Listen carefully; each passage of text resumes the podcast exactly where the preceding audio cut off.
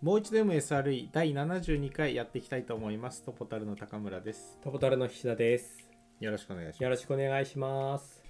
前回前々回か前々回21章に入りましたね、はいでそこでカフカの話に入っていきました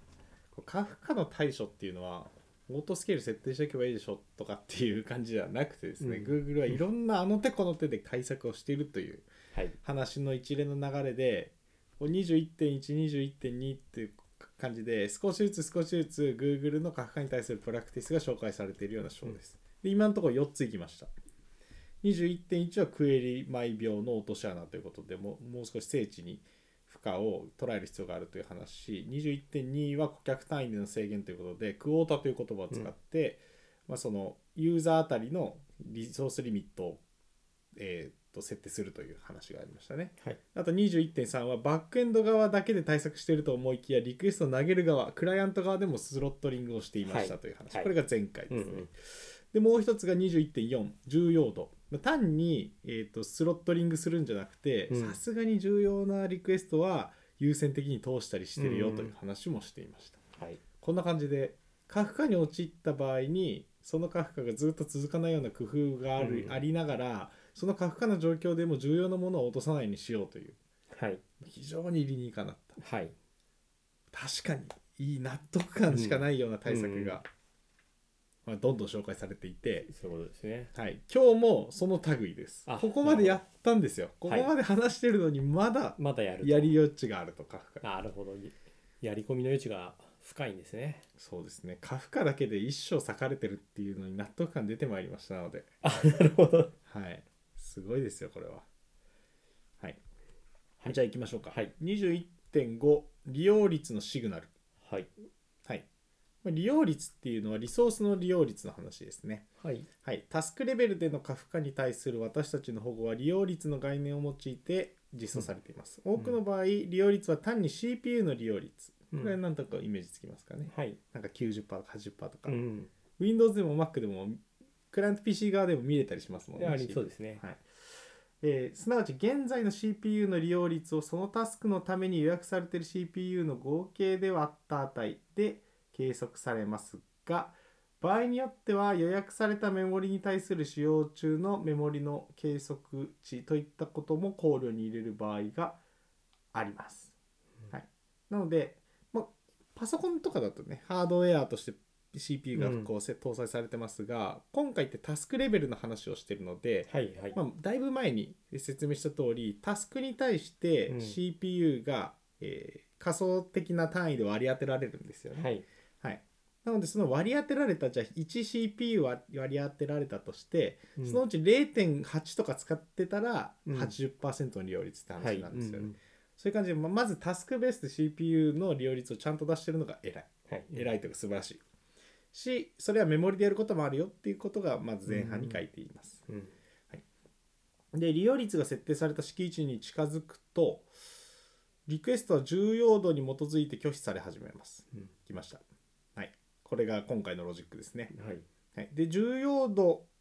が高ければ敷地も高くなります。うん。なので、まあたこれ具体例が出てないんですけれども例えばこのタスクに対して CPU 使用率が90%はい。使用率って言っちゃった利用率ですね、うんはい、利用率が90%の場合は拒否しますただしクリティカルプラスの場合は95%まで許容しますみたいな設定ができる、ななるほどね。はい。はい。素晴らしいですね要するに100%になってしまったらリクエストが全然さばけなくなってしまうのでその手前からもう拒否し始めようという話です、その取り組みが今回新しい、うんはいじゃあ次いきます私たちが使用する利用率のシグナルはタスクに対してローカルな状態に基づいておりさまざまなシグナルの実装があります最も一般的に役立つシグナルはプロセスの負荷に基づくシグナルでこれは私たちがエグゼキュータ平均負荷と呼ぶシステムによって決定されます。はい、でこのこれは何かエグゼキュータ平均負荷とは何かというのがその下に書かれています、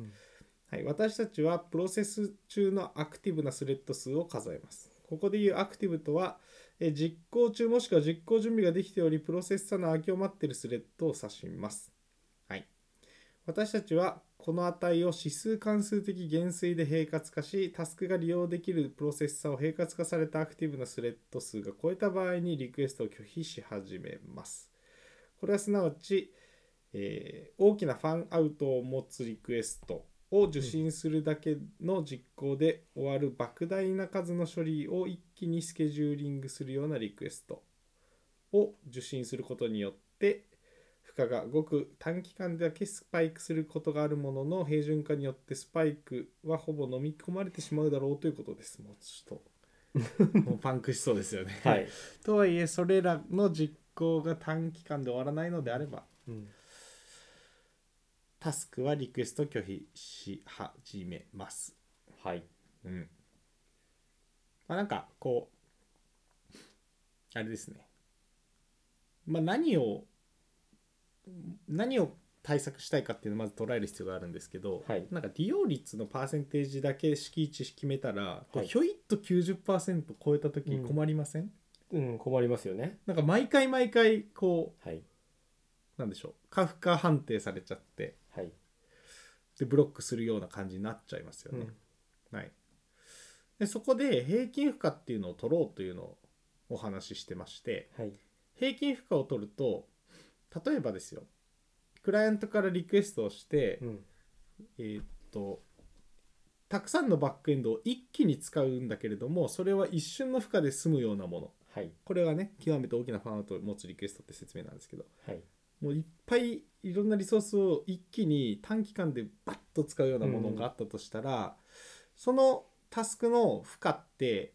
グラフにするとこう一気にこはうい上にスパイクする、そうけですねど、しばらくするともうゼロに近いような感じになるんですよね。はいこれをきちんと平準化するうんえ平滑化だ平滑化する平滑化っていうのは外れ値を省いてこう鳴らすっていううんうんなんかね、カタカナで言うと、なんて言うんだっけかな。えーとスムージングっていう言葉でうんうん置き換えられるそうですね。はいはい。ノイズをなくすためにやる手法のようですけれども、まあ、そういった取り組みをやって、外れ値を、えー除外して、あくまできちんとちゃんと高負荷だねって思えるようなシーンになったら、リクエスト拒否し始めるという話をしています。まあ、それだけ理解いただけるといいかなと思います。そうですねはい、なんで利用率のシグナルをきちんと追ってそれによって過負荷を防ごうとして、うん敷地を設定しているけれども、うんその敷地に到達するまでのロジックもちゃんと測定されていて、うんうんうそれは、えーノイズを消すような工夫がされているとなるほいうことでございます。はい、次いきます。でこのエグゼキュート平均負荷が非常に役立つシグナルであることは証明済みですが私たちのシステムには特定のバックエンドが必要とする任意の CPU 利用率のシグナルをプラグインとして追加できるようになっています。これもすごい。どうん例えば私たちはメモリのプレッシャーをもう一つの利用率のシグナルとして使うかもしれません。はい、というわけで複合複数のシグナルを組み合わせ複合的な利用率の敷地を超えた場合にリクエストを拒否する設定もできますと。なのでこのバックエンドははい CPU よりメモリの方が重要だからはいメモリのシグナルを追うプラグインを追加しますとかいう設定ができるという。なるほどねはい場合によっては、えー IO のスループットのプラグインもあるかもしれないです。うんすごいですね。うんな 必要なそのサービスにとって必要な取りたい情報をうん、取れるようにはしてるということですよねそうですね。うんうんだからバックエンド開発者はどのリソースが重要か、うんどういうリソースがどこまでいったら、えっとえっと、リクエストブロックするべきかっていうのも把握した上で、うんそれを任意の、はいえっとなんでしょう項目に対してプラグインが追加できるってことです。うんうん便利メモリのプレッシャーっていうのはメモリの負荷の話ですね。はい、うんはいはいここまでくるとなんかイメージの向こう側になっちゃいますからね実装 の割とかかなり細かいは話いはいです、 すごいですよねはいありがとうございますはいこれ書いてここまでずっと読んでて書いてはないですけど、はい平均負荷っていうことはその、まあ、平滑化、えー、と得意点を省くって話だからこう時間軸みたいな話はどこう取るためにああったりするんですよねあると思います多分タイムウィンドウがタイムウィンあドっウですてねっていうのがあると思いうんまうす。ん、そこはなんか文章には出てこきてないですけど、うん皆さん意識されてるっていうそういう話ですよね。そうですね、うん平均っていうことを言った時点で、はい。はい、一定期間っていうのは明確になると思うなるのほどで。あ、そういうことなんですね。そうですねまあただそれが何分とか何秒なのかっていうのは書いてないですね、うんうん確かに。うん。わかりました。そのあたりもなんかそのシステムによってだったりとか、うんなんか一般的に何何秒ぐらいとかっていうのは持ってたりするんですかね。なんか例えば CPU のはい負荷はいロードアベレージっていうものであれば1分平均5分平均15分平均っていうのを出すシステムはえーっと、多いというか、えっと、W コマンドって Linux うんに搭載されてるコマンドとか打っても、はいこのロードアベレージって3つ与え出てるじゃないですか、はいこれは1分平均5分平均15分平均とかだったりするんですよはあねなので多分 Google 側も一つの平均値だけでは判断してないんじゃないかな、うんうんうんわかんないですけど割となんかいろんな指標があります、ねなるほどね。はい、うんありがとうございます。もっと細かいのかもしれないですねうんうんただあんまりタイムインドー細かすぎるとスパイクしたのを、うんなんでしょうそのまま真に受けちゃう可能性ありますそようねそうですよね。なのでこれだけこの期間過負荷になっていたらそれは過負荷でしょうとうん、過負荷っていうのは CPU 使用率がたくさん回ってたらはい。過負荷でしょうと思えるぐらいの一定期間っていうのは必要ですよね。な、うんうんはい、はい、ありがとうございます。はいじゃあ次いきます21.6過負荷によるエラーへの対処まだ足りないですこのこ こまで来てもまだ足りないところで新しい切り口が出ますはい、過負荷によるエラー負荷をうまく処理することに加えて私たちは負荷に関連するエラーのレスポンスを受けたクライアントがどう反応すべきかを多く考えてきましたそうですねダメだよって言われた時にどうするかうん、うん、で過負荷のエラーが生じている場合は2つありそれを我々は区別していますということで2つの例が出ています1つ目が、データセンター内のバックエンドタスクの大部分が過負荷になっている、はい、この状態っていうのは、うんロードバランシングシステムが完璧に動作しているならこの状況は発生しないと言ってますねうん、なんでかっていうとロードバランシングシステムが状況を伝播させてトラフィックの調整が即座にできてるはずだからですねうん、うん、用意すごいすごいことですよこれはでも、うんはい、でもう一つがデータセンター内のバックエンドタスクの一部だけが過負荷になっているこの状況は典型的にはデータレデータセンターのロードバランシングが不完全になることによって引き起こされます例えばごく直近にあるタスクが極めてコストが高いリクエストを受信してしたとしましょううん、ものすごく処理がかかるやつですね、その場合おそらくそのリクエストを処理できるキャパシティがデータセンター内の他タスクには残ってるでしょうと、うんなので、まあ、一時的な偏りはい、であれば他のリソース使えばいいじゃんっていう話にはなりますよね、うんでこの2つを分類している、はい大部分が死んでしまっている場合これの場合はリクエストのリトライを行わないでエラーを呼び出し元まで返していく必要がありますよね、うんまあ、何日もさっちもいかないわけです、うんうん大体死んでるわけだから、はい、リトライっていうのは意味がないはい、でごく一部過負荷の場合っていうのは割といっぱい発生するらしいんですよ、ああ、そうなんですね。でこの場合の対応としてはすぐにリクエストをリトライするのが良いと判断していると、はい、まあそうですよねだってそうあのここは詰まってるけどお隣さん見たら全然空いてるみたいなことがはいうんうんうんよく起きるわけなんで、はい、はい、リトライっていうのをしたくなるうん、このリトライが肝ですね今回うんうんうのんこの話の中だと、はいなのでこのこれ以降はリトライの話をいっぱいしますははいい、、概してデータセンター間でのロードバランシングシステムはクライアントからトラフィックを利用可能な最も近いバックエンドのデータセンターに向かわせようとします。うん、はい、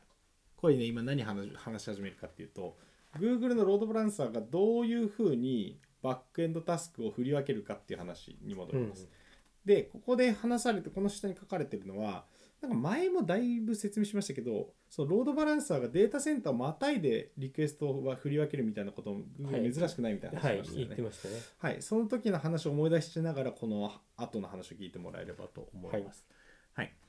で、えー、と最も近いところに向かせようとしますで最も近いデータセンターといっても遠くにしかないような場合な別の大陸だからうんうん振り分けとしたら日本からリクエストしたのにうん韓国とかになっちゃうみたいな、別の大陸に移動してしまう場合もわずかにありますが通常は近くのバックエンドに置くことができますこの場合リクエストをリトライすることで数回のネットワークの往復によってレイテンシが加わってもそれは無視できる程度になることが多いです、はい、私たちのロードバランシングポリシーの観点からすればリクエストのリトライは新しいリクエストと区別がつきませんすなわち私たちはリクエスリトライが実際には別のバックエンドタスクに向かうことを保証するロジックを明示的には使っていません、うんそう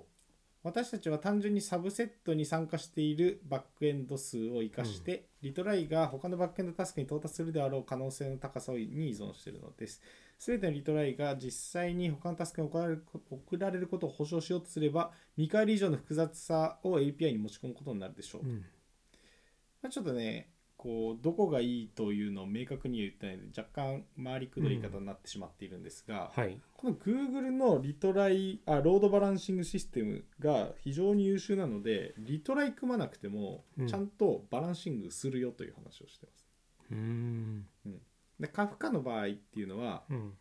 あごめんなさいリトライリトライのロジックあるんだ。えっと、リトライの時に、うんそのバックエンドタスクを明確に空いてるところくださいっていうのを指定しなくても、うんロードバランシングシステムがいい感じに分けてくれるんで、はいリトライ専用のロジックが組んでないという話うんですね。でこのリトライ専用のロジックを、えー新たに組むことになってしまうと正常系とリトライ系でまた振り分けのポリシーが変わってしまうのではい複雑な API を持ち込むことになるでしょうということを言っていますね。はい、だいぶそこまで読者考え至らないと思うんですけどそこまで考えを ね思考を巡らせて話してくれてます。はいはい、でバックエンドがわずかに過負荷になっているとしていしてもはいバックエンドがリトライと新しいリクエストを同じように素早く拒否するのであればクライアントのリクエストを処理してしまった方が良いでしょうそれらのリクエストはリソースに余裕があるかもしれない別のバックエンドタスクに対してすぐにリトライされるかもしれませんリトライと新しいリクエストをバックエンドが同じように扱えば他のタスクへのリトライのリクエストえー他のタスクへのリクエストのリトライは有機的なロードバランシングの一つの形になります。すなわちリクエストの負荷をそのリクエストの処理に最も適しているかもしれないタスクにリダイレクトすることになるのです。まあこれ長々と話しましたが先ほど言ったその元々あるリロードバランシングの仕組みにのっとってリトライをすることで、はいうん、あの普通にロードバランシングをしているフローの中で処理がが行えるという話をずっとしてます。まあ、それが素晴らしいポイントです。ロードバランサーがいい感じにしてくれるから、うんそのロジックリトライのロジックとか考えてないよっていうことを言ってるように聞こえたんですが合ってますかうーそうですね大体合ってて、はい今回のポイントははい逆に言えば一部だけ過負荷かどうかは判断してるんですよね、ああそうかそそこの時にリトライをするということは考えはいている、うんうんうんただその先のリトライ先のリソースのことは考えてない、うんなぜなら後段のロードバランシングがいい感じにやってくれるかなるほら、どというね話ですねありがとうございでまず21.6はここまでなんですけどますはいもうちょっといきましょうさらにということではいえー、と21.6リトライの判断はいがありますこっから複雑ですねさらにリトライの、うんなんでしょう難しいロジックの話に入っていきます、はいでこのタスクが過負荷状態というエラーのレスポンスを受信した場合クライアントはリクエストをリトライするかどうか判断しないといけないうんですはいはい、で私たちはタスクラスタ内のタスクの大部分が過負荷になっている場合はリトライを避けるための仕組みを複数利用していると。はい、なのでいろんなこういろんなリクエリトライの仕組みをはい組み合わせて、はいいい感じのリトライっていうのを実現しているといううん話、うんうんまずはリクエストごとのリトライバジェットっていうのがあって最大3回までとなってるそうです。はいなので3回リクエストをリトライしているんであれば、うんそれはもうエラーとなって帰ると。うんはい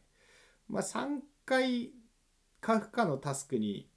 着地したら、はいそのデータセンターも大体過負荷だろうという話うんうんですね。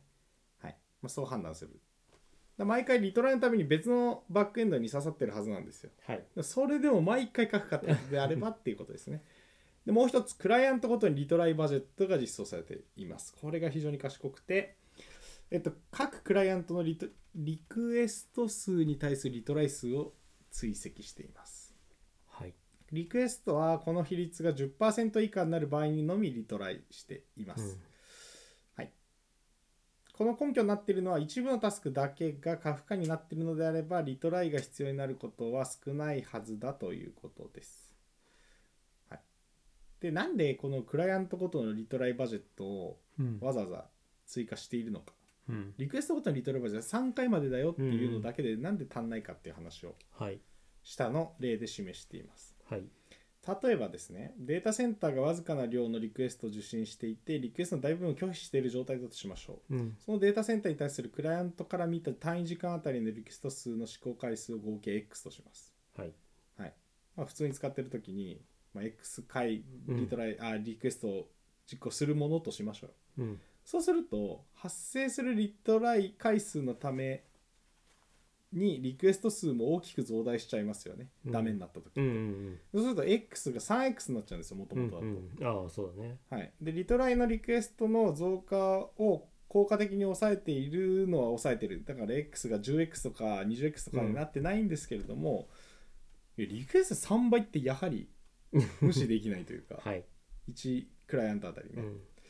はい、でこれはかなりのことなんで、えー、とリクエストを拒否するコストも高いとうんでここの時にクライアントバジェットがあればはいリトライの比率が10%までだよって決まってるんではい 1.1x で済むんですようんうんうんこれが大きな改善うでんなるほどねすなるほどねはいで3番目のアプローチこれがまた別のアプローチでクライアントがリクエストの試行回数のカウンターをリクエストのメタデータに入れていますとほううん始まりましたこうリクエストを改造してうんいく感じですねそそうれをみんな解釈するという改造例えばこのカウンターは最初から思考の最初の思考の時点では0から始まるでリトライが行われるごとに2までインクリメントされる012で3回ですねはいはいいこの時点でリクエストごとのバジェットによってリトライは提出されますうん良さそう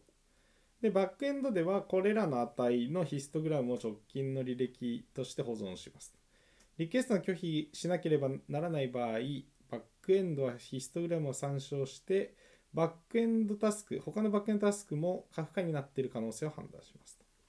はい、でそのデータを見てリトライが大量のリトライが発生していることが分かったらバックエンドはリトライを発生させる標準的なか、タスクが過負荷状態ですよっていうエラーではなくて、はい過負荷リトライは避けることというエラーを出しますこれね日本語訳されちゃってるからなんかエラーメッセージがそれっぽくないんでねああそっかちょっと えーと日本語じゃないやつを見てきましたそうするとい何て書かれてるかっていうと、オーバーローディットっていうのをうん書くかっていう意味ですよね、オーバーローディットっていうエラーだけじゃなくてドントリトライっていうエラーを返すという話ですね、あの非常に直接的な表現、はいでそれを返すと,、えー、とリトライは減るとうんでリトライの、えーくリトライの組み合わせ爆発を防ぐことができると言っています。で、えっと、実際にいろんな状況下で試行回数のヒストグラムが表されているのが21.1の図になります。これが268ページに書かれています。はい。で、えっと、もうこのオーバーローディット、ドントリトライっていうののうん何がいいかという話を、まあ、その後つらつらしてるんですけども、うん一番わかりやすいのは、えっと、この例ですかね。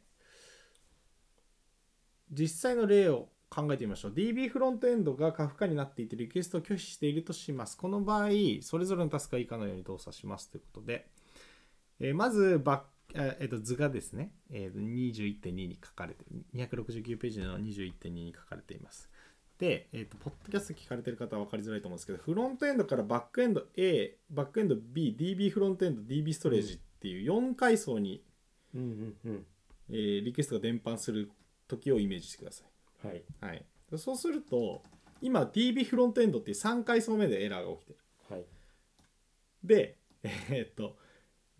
DB フロントエンドがエラーを返しても普通に実装したらどうなるかっていうとあなるほどねダメなのねっていうことで DB バックエンド B は DB フロントエンドに3回リトライするんですよ、うんうん